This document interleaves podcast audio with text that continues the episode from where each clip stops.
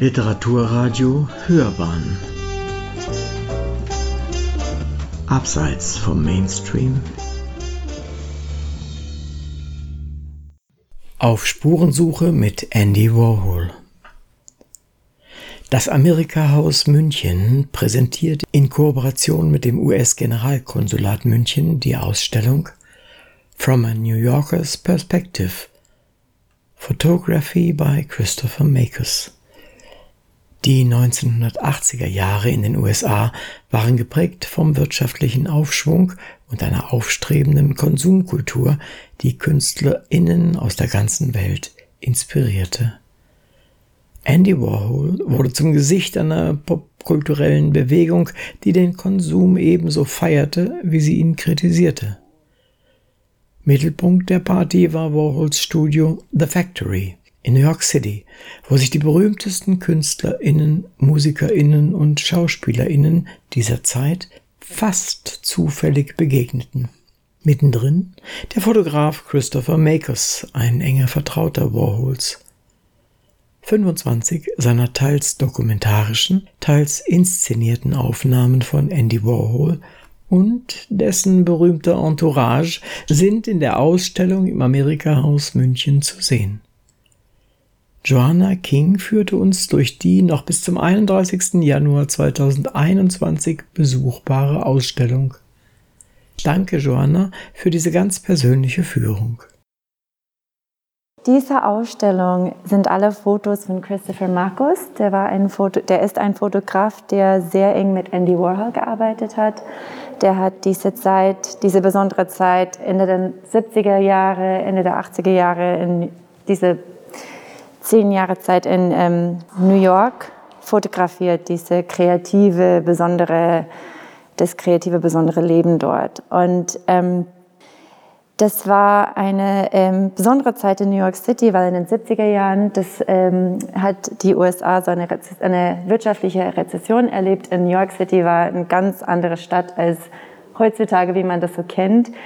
Ähm, es war sehr gefährlich. Die Leute, die sich das leisten konnten, haben die Stadt verlassen. Aber ähm, gleichzeitig war das auch ein Ort, wo viele Künstler sich gesammelt haben, weil es gab Raum für Kreativität und die haben diese äh, verlassene Gebäude benutzt, halt ähm, Kunst zu machen. Und vor allem, ich glaube, der bekannteste davon ist der Andy Warhol natürlich.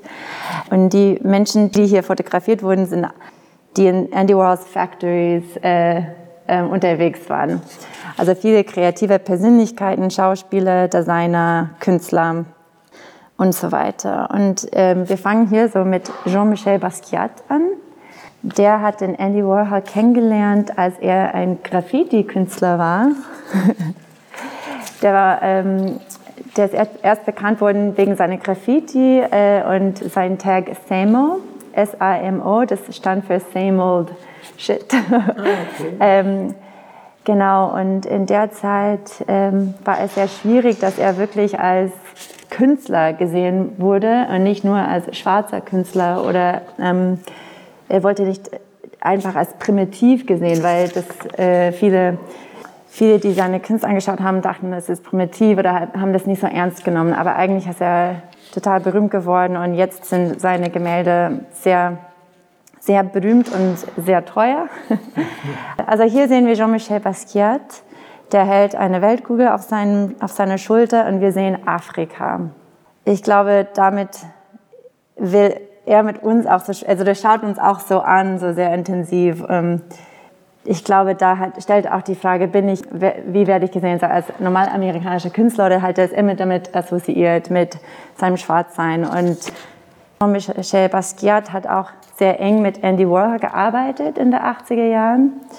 War ein neo-expressionistischer Künstler und war leider auch drogensüchtig, wie eigentlich viele in dieser Ausstellung, und ist ein paar Jahre nachdem dieses Foto gemacht wurde, an einer Heroin-Überdosis gestorben.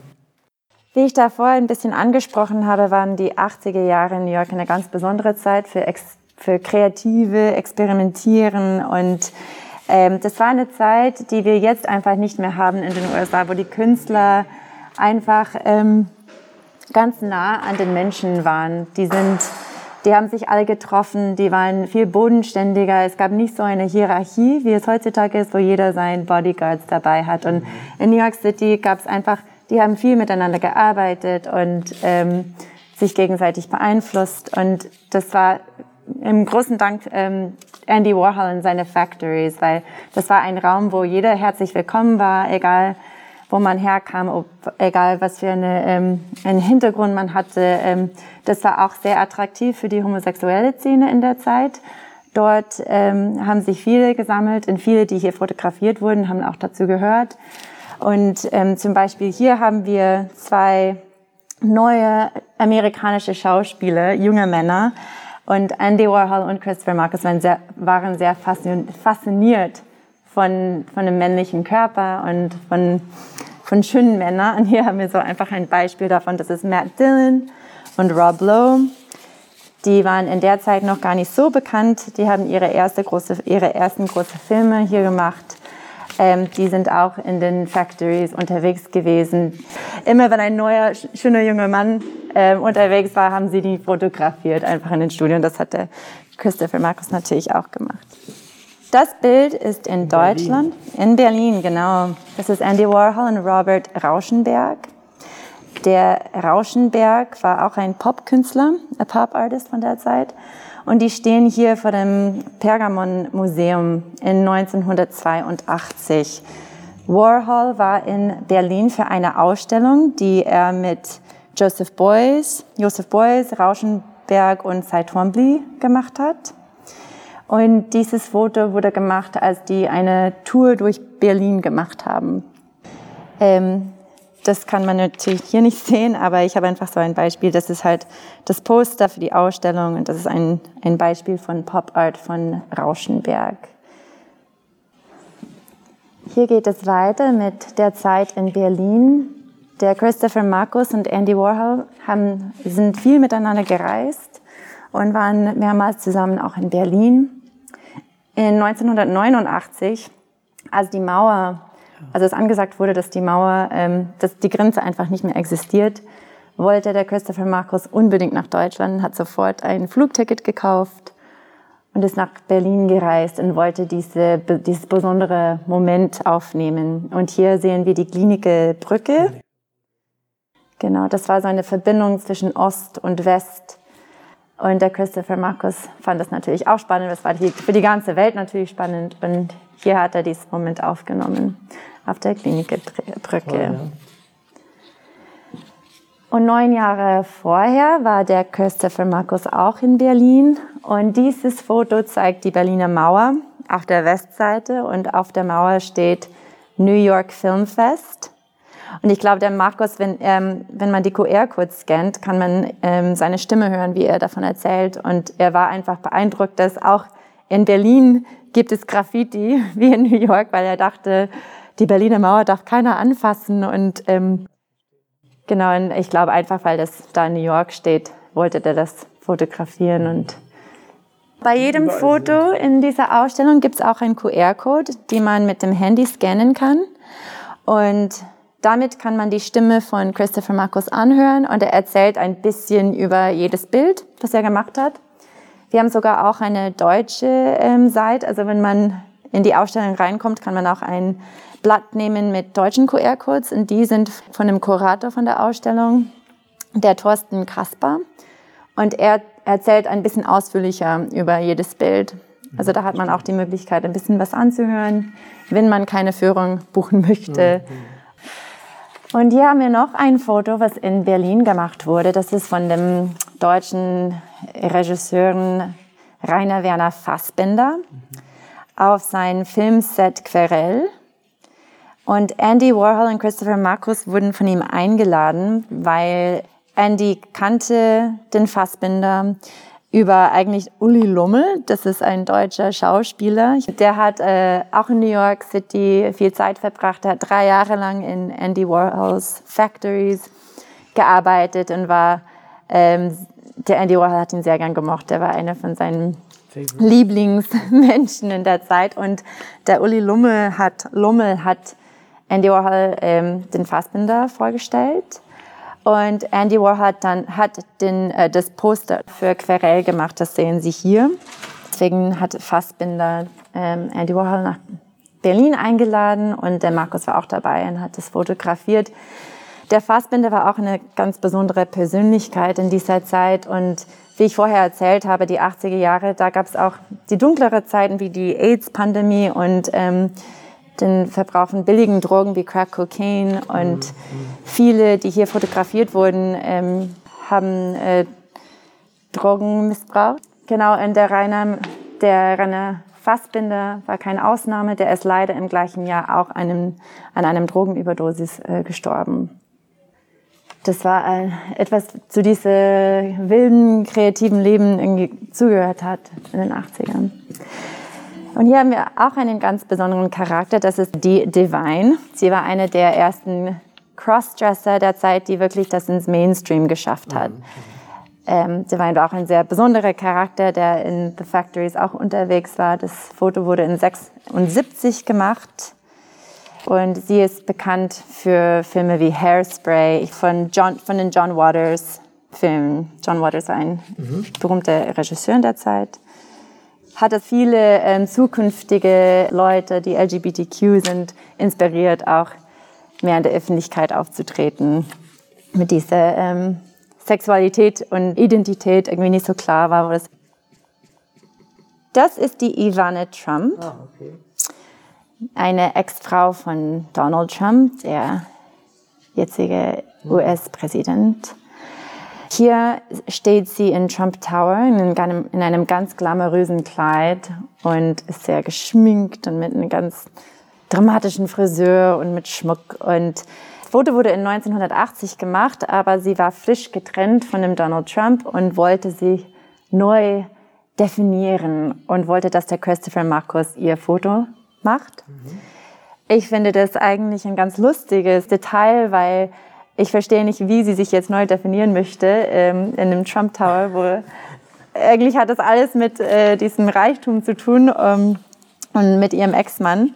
Aber gut, ähm, eine Sache, was ich interessant an diesem Foto finde, ist, dass es einfach einen sehr große, einen großen Kontrast zeigt zu den restlichen Fotos, was mhm. dieser Künstlerwelt in, den, in Andy Warhols Factories war, wo es ganz frei und teilweise dreckig und ähm, wo jeder herzlich willkommen war. Und äh, Trump in der Zeit war auch eine große Stimme, der halt eigentlich genau das andere, das andere vertreten hat, das Gegenteil. Und mit der Hierarchie, der hat eigentlich was ganz anderes verkörpert als Andy Warhol. Und ich finde es lustig, weil das ist eine andere Seite von New York City, was auch existiert hat in der Zeit, äh, wenn man diese Vielfalt von, von der Stadt auch sehen mhm. möchte. Das zeigt ein Beispiel dafür. So, jetzt könnten wir eigentlich das Foto anschauen. Das ist Andy Warhol, American Flag, und wurde in Madrid gemacht in 1982. Hier sehen wir Andy Warhol mit der amerikanischen Flagge, die um sich rumgewickelt ist. Und er hat auch einen Pinsel in der Hand und malt die Flagge an. Und ich finde, das ist ein ganz interessantes Motiv, weil ähm, die Flagge wurde oft in der Kunst als Motiv benutzt. In dieser Zeit von Reaganomics, äh, der Reagan wurde ein Jahr vorher ins Amt treten und in dieser Zeit hat, hat sich viel verändert und auch mit The Culture Wars und ähm, The Moral Majority und was, wofür stehen wir? Und die Politik hat sich dann in dieser Zeit ein bisschen mehr so polarisiert, die zwei Parteien. Und ich glaube, dass man kann halt einiges aus diesem Foto irgendwie rauskriegen. ähm, was heißt eigentlich Amerika und Nationalität und Patriotismus? Und auf einer Seite soll, soll dein Land dich schützen, also wie, wie die Flagge das ihn macht, aber er malt auch auf die Flagge und äh, man, man darf das selber auch definieren. Ja, sehr bedeutungsvoll, auf jeden Fall. Und wir haben hier drei Porträts von Andy Warhol. Rechts sehen wir Andy Warhol Altered Image. Das wurde ein Jahr vorher gemacht, in 1981. Und das Foto war ein Projekt oder ein, äh, wollte diese Seriereihe von Marcel Duchamp und Man Ray. Also Man Ray hat der Marcel Duchamp äh, fotografiert in 1921, wo es äh, Rose c'est la vie genannt wurde und wo die auch ein bisschen mit Gender-Identität gespielt haben. Und das wollte der Andy Warhol hier auch machen und das war ein Hommage, würde ich sagen, an, diese, an dieses Werk von Man Ray und Marcel Duchamp, die, der ihn sehr ähm, inspiriert hat. Und da haben wir auch Debbie Harry direkt daneben, die auch so glamourös mit ihren blonden Haaren und die haben so einen ähnlichen Blick.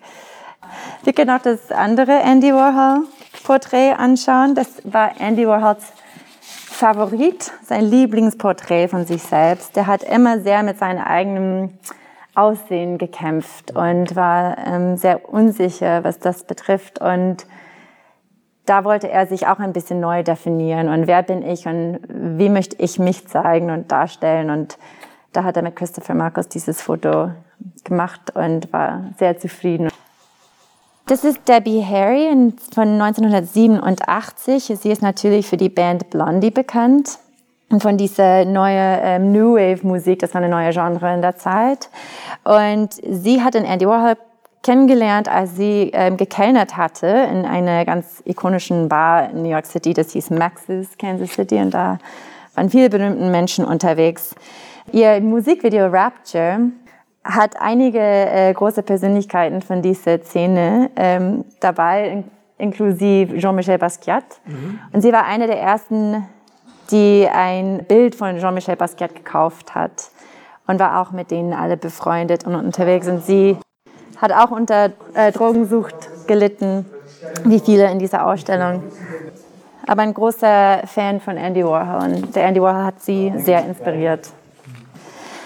Hier sehen wir Mick Jagger in Montauk, New York, 1977. Was soll man dazu sagen? Der Mick Jagger ist natürlich ganz bekannt als Rock'n'Roller von den Rolling Stones. Und das ist einfach lustig. Fast jeder große, große Stimme in der Zeit war mit Andy Warhol irgendwie mhm. verbunden und befreundet. Da haben sie einen kleinen Ausflug zusammen gemacht. Da steht mit so einer langen Strickjacke, und ein T-Shirt, sehr entspannt und lässig. Und hier haben wir zwei Fotos von Künstlern aus einer älteren Generation, die Georgia O'Keeffe und den Man Ray. Die Georgia O'Keeffe war am Anfang des 20. Jahrhunderts beschäftigt und war mit dem Alfred Stieglitz zusammen. Das war ihr Mann auch ein sehr berühmter amerikanischer Fotograf. Aber sie, was hat sie denn gemeinsam mit Andy Warhol? Sie war auch ein sehr, ich will, ich will nicht sagen provokante Künstlerin, aber sie hat auch die weibliche Identität und weibliche Sexualität sehr thematisiert in ihrer Kunst. Und das war halt ein bisschen ungewöhnlich für die Zeit mit ihrer Blumenserien, ihre Blumengemälden. Ich weiß nicht, ob Sie die Nein, kennen. Wunderschön. Und in diesem Foto hat sie, trägt sie ein, eine Brosche von Alfred Stieglitz und sie trägt es auf ihrem Herz, obwohl der halt viel länger gestorben ist. Ich glaube, es war immer so eine große Bedeutung für sie. Mhm. Genau. Wir sehen halt diese alte Weisheit von der früheren Künstler. Und direkt daneben haben wir Man Ray with a Coffee Cup. Ähm, das Foto wurde in Italien gemacht. Viele sagen, dass der Christopher Marcus ähm, ein, ein Lehrling von ihm war, aber eigentlich hat der Christopher Marcus nur ein Wochenende mit Man Ray verbracht. Aber der Man Ray, das hat ihn sehr geprägt und sehr beeindruckt, weil der Man Ray hat ihn in diesem Wochenende so viel Weisheiten über Fotografie weitergegeben und das hat der Christopher Marcus immer mit sich getragen und das hat ihn sehr inspiriert und also der hat eigentlich nicht viel Zeit mit ihm verbracht, aber es war fast, als ob er unter ihm studiert hätte. Da sitzt er mit seiner Zigarre und seinem schwarzen Kaffee. Ich finde, das kann der Christopher Markus sehr gut, die Persönlichkeiten ähm, so darstellen, was die auch so besonders macht. Hier sehen wir Liza Minnelli und John Lennon, zwei sehr, sehr berühmte Menschen von der Musikszene, aber auch von, von der Filmszene. Die Eliza Minnelli ist Schauspielerin, aber auch Sängerin und war sehr viel unterwegs in The Factory. Sie war gut mit denen befreundet, war öfter da. Aber ähm, für dieses Bild, also dieses Bild ist zufällig entstanden. Die war in The Factory, in, in, um halt fotografiert zu werden. Und John Lennon ist, an, also laut Christopher Marcus, zufällig auch vorbeigelaufen. Einfach so ein Beispiel, wie, wie anders die Zeit in den 80er war als heutzutage. Das, sowas passiert einfach nicht mehr so. Die äh, Liza Minnelli war ein, ein Lieblingsmotiv für Andy Warhol. Er hat ihre, ihren Mund auch oft rausgeschnitten und ähm, so mit seinem Silkscreens findet man öfter den Mund oder die Lippen von Liza Minnelli. Jetzt gehen wir weiter. Wir haben nicht mehr viel anzuschauen. Dieses Foto heißt Dob Twins in New York City 1995. Hier sehen wir Zwillinge, Brüder, junge Männer, die sich anschauen, ganz nah. Und die spiegeln, also die spiegeln sich, kann man das sagen. Christopher Marcus war sehr fasziniert mit Zwillingen, mit dem Phänomen von Zwillingen, weil die verkörpern so, Zwillinge für ihn sprechen so in Identität und Selbstspiegelung und das alles. Und er hat eine Serie gemacht über Zwillinge, aber auch in der gleichen, also in dieser Zeit, wo das in den 80er kam ein, ein, ein Buch raus, On the Black Hill von Bruce Chatwin, was diese ähm, Thematik ähm, viel anspricht. So, er hat Zwillinge benutzt, halt diese ganzen Fragen zu stellen über Sexualität und Selbstidentität und Selbstspiegelung. Und das hat den Markus, glaube ich, geprägt. Dieses Foto ist von Calvin Klein in Fire Island, New York 1982. Er ist natürlich ähm, dafür bekannt für sein Design, sein Mode, ist Modedesigner.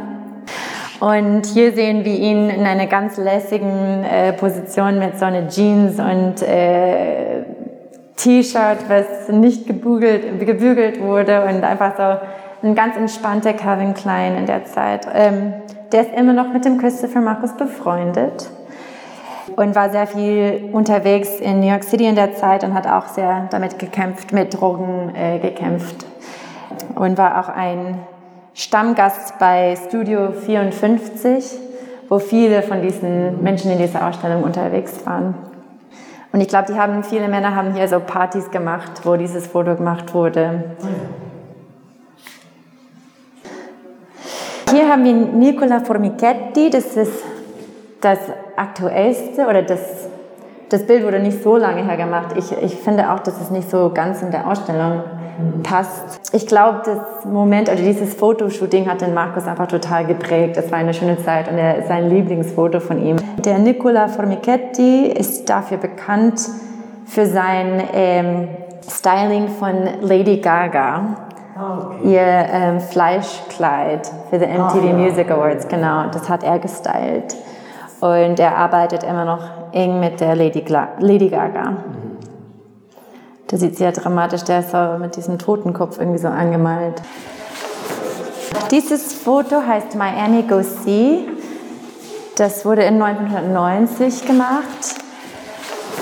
Dieses Foto, das wurde in Miami gemacht bevor das so touristisch geworden ist und bevor diese ganze High-Rise-Hotels und alles da ähm, gebaut wurden. Aber das war so ein Ort, wo viele Modells und Fotografen hingegangen sind, weil das Wetter immer so gut war. Das Bild heißt Chevrolet, wurde in LA, Kalifornien gemacht.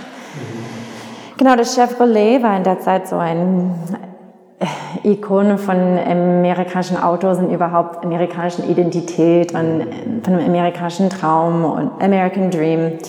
Und da gab es auch in der Zeit eine bekannte Werbung, das, ähm, wie hieß das nochmal? Go see the USA in your Chevrolet oder sowas. Be the USA in your Chevrolet. So. Der Christopher Markus ist von Autos fasziniert und ähm, aber ich glaube, das symbolisiert auch ein bisschen diese ähm, Oberflächlichkeit und ähm, das ist das letzte Foto mit einem Mensch drauf, das ist Elizabeth Taylor.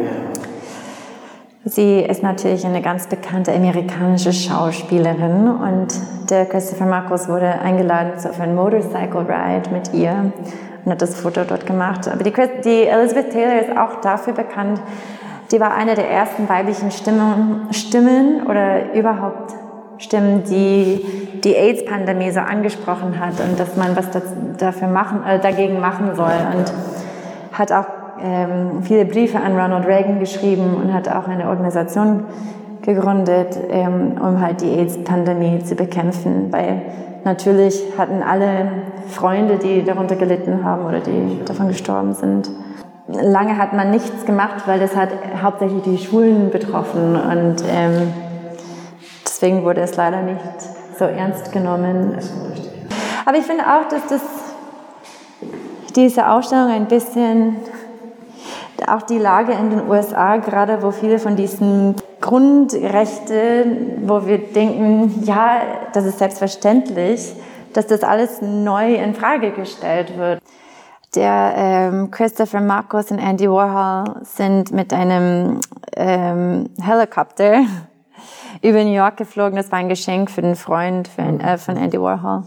Aber ich finde das ähm, eigentlich ein schönes letztes Bild für die Ausstellung, weil da war New York einfach ganz anders. Und wofür hat Amerika, äh, die USA auch ja, gestanden? Ja. Und jetzt, ähm, die Twin Towers stehen nicht mehr, nachdem dieses, also 30 Jahre später, ähm, dieser terroristische Angriff und auch ähm, die Rolle Amerikas in der Welt, ähm, hat sich alles ein bisschen verändert. Und ähm, ich glaube, das ist so ein großes Fragezeichen, so, wo geht Amerika hin? Wo war sie? Und wofür steht eigentlich überhaupt das Statue of Liberty mit dieser Emma Lazarus? Vielen, vielen herzlichen Sehr Dank. gerne. War toll. Hat mir gut gefallen. Ich